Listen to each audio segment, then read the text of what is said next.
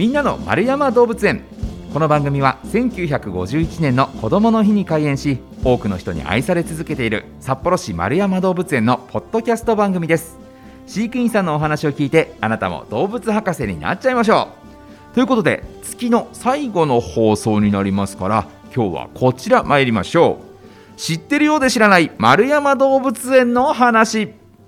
さあ動物園の裏側について主に伺っております。今日お話ししてくれるのが動物専門員の小林好美さんです。小林さんこんにちは。こんにちは。よろしくお願いします。よろしくお願いします。さあまずはね丸山動物園の裏側について伺う前に小林さんのことも伺っていくんですけれども動物に携わるお仕事されてどれくらいになるんですか？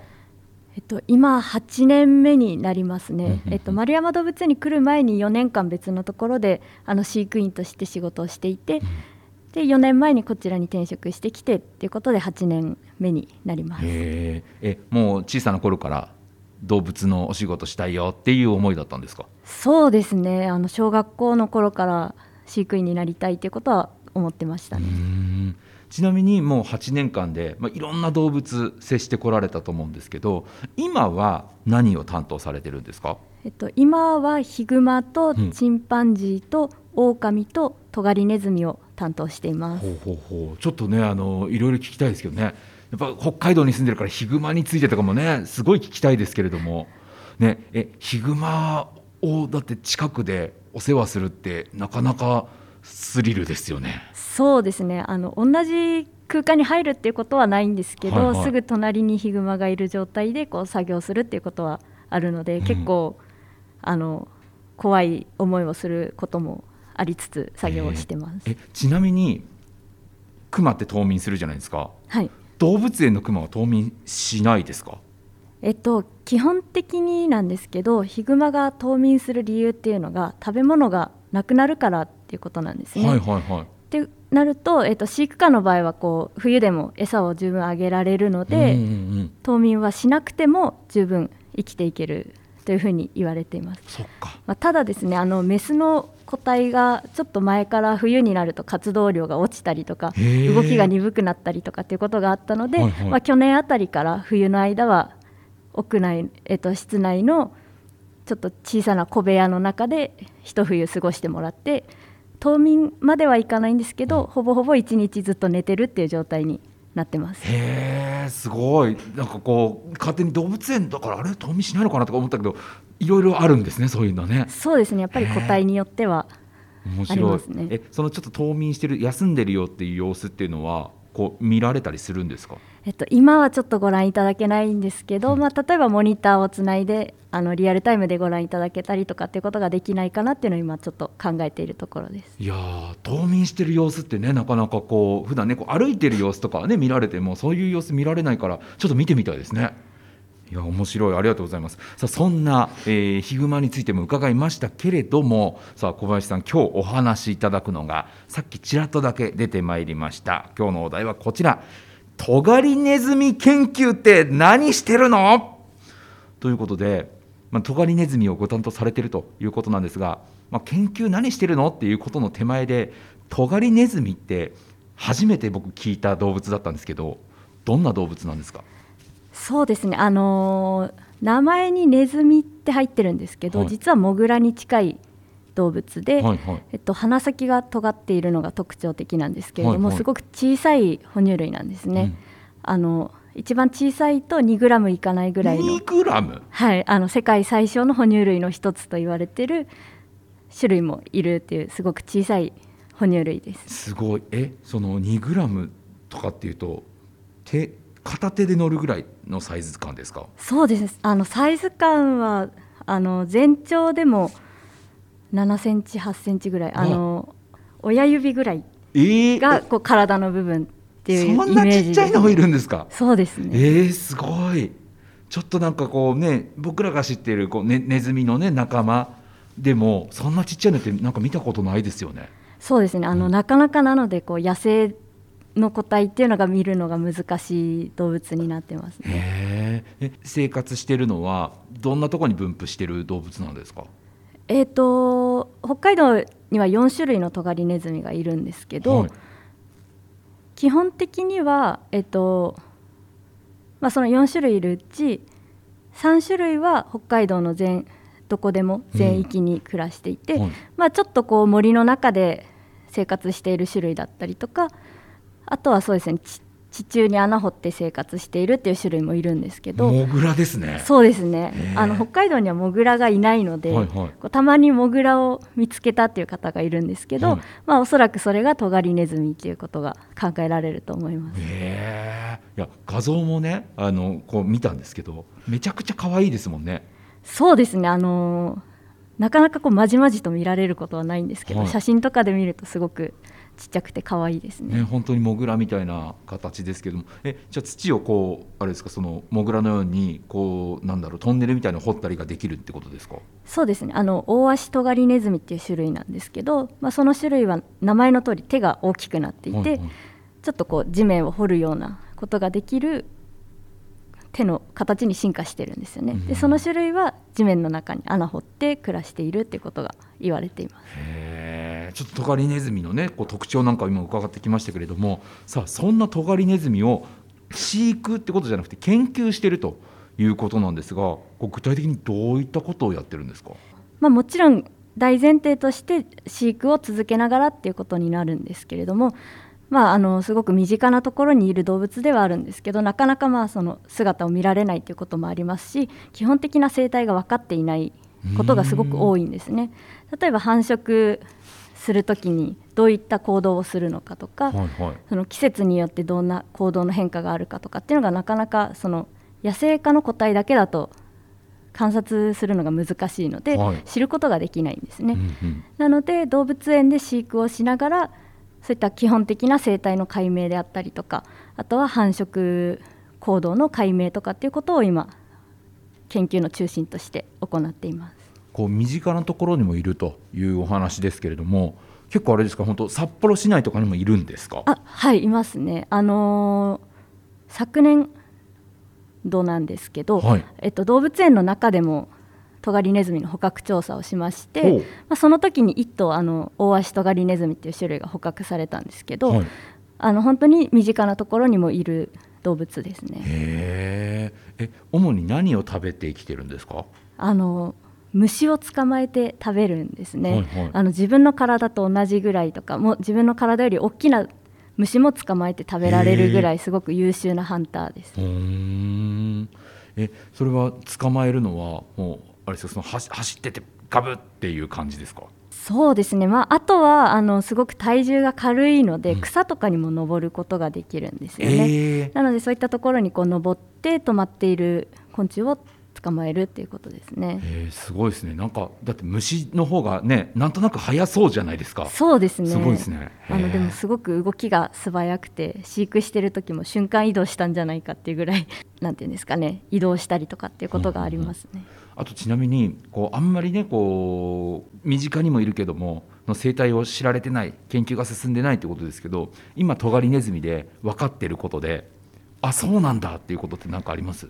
逆に分かってることが全然ないんですか？そうですね、あのー、先ほど言ったみたいに繁殖とかっていうのも繁殖の事例を確認できている種類もすごく少ないので、うん、何から分かっていくのかっていうのがこれからどんどん調べていくっていうことになりますね。えじゃあ繁殖もあれですか？その動物園で飼育されててもまだ繁殖とかしてないってことですか？えっ、ー、と昨年度捕獲したヒメトガリネズミっていう種類で、えっと、捕獲した段階で妊娠している個体を捕まえられたので、まあ、その個体で、えっと、出産昨年度は2頭出産をしたっていうことが、えっと、確認できました。でこれが、えっとまあ、世界的に見ても初めての事例ということで世界で？そうですね。すごいですね。はい。でえっとその昨年出産して生まれた子ども同士をですね、今年度あのペアリングさせて、あの動物園でまあ、完全にそのペアリングをして交尾をして妊娠をして出産までっていうその完全な飼育化繁殖のサイクルを目指して、うん、まあ、今年度あのペアリングを実施していたんですね。はいはい、で、えーとまあ、実際に交尾も確認できましたし妊娠もして出産する個体もあのいまして、うん、まあ、これもあの世界初という事例にはなるんですけど、はい、一応その出産までは確認することができたんですね、うんうん、ただ今年度の場合は、えっと、育児途中で子供が死んでしまって、あの大人になるまではいかなかったので、はいはい、今年度は子供が育たなかったっていうところで、えっと、一つの成果として挙げられることができました。ね。いやすごいですね。でも世界初で生まれてさらに世界初で妊娠も動物園の中でしてっていう他の動物園ではだって見られないってことですからね。そうですね。へえすげえでもこうね捕獲して飼育をしたよっていう話でしたけれどもその捕獲っていうのはどういうふうに捕まえるものなんですか？基本的には夜間に実施するんですけれども、はい、えっと、地面に穴を掘って植木鉢みたいなのをこう設置して、はい、落とし穴みたいな感じですね、はいはいはい、そういうのをこう100個ぐらい設置をして夜にその穴に落ちていないかどうかっていうのを見回りするんですね。はい、でトガリネズミあの虫を食べるっていう話をしましたけど、はい、あの非常に代謝も高いので常に食べないとなかなかこう生きられないっていうこともありますし、まあ、穴に落ちた段階でこう結構パニックになって動き回ってしまうので、そのままにしておくとこう体力がなくなって死んでしまうということがありますので、はいはいはい、えーと、夜中ですね2時間に1回その設置した穴を見回りをするっていうのを夜2時間おきに4回とか、はいはい、そのぐらい実施して、まあ、落ちてるトガリネズミを捕まえるっていうことをしています。えー、めちゃくちゃ大変ですね。そうですね。あの取れてる時はすごく楽しいんですけど、取れてない時はちょっとあまたいないのかっていうか感じでちょっとこう気持ちは落ち込んでしまうことはありますね。え常に食べてないとっていうお話でしたけど、